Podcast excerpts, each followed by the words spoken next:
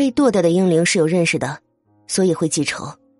如果这个灵无法投胎，便会跟着食客长大，认识也会变强，然后进行报仇，搞到家庭不和。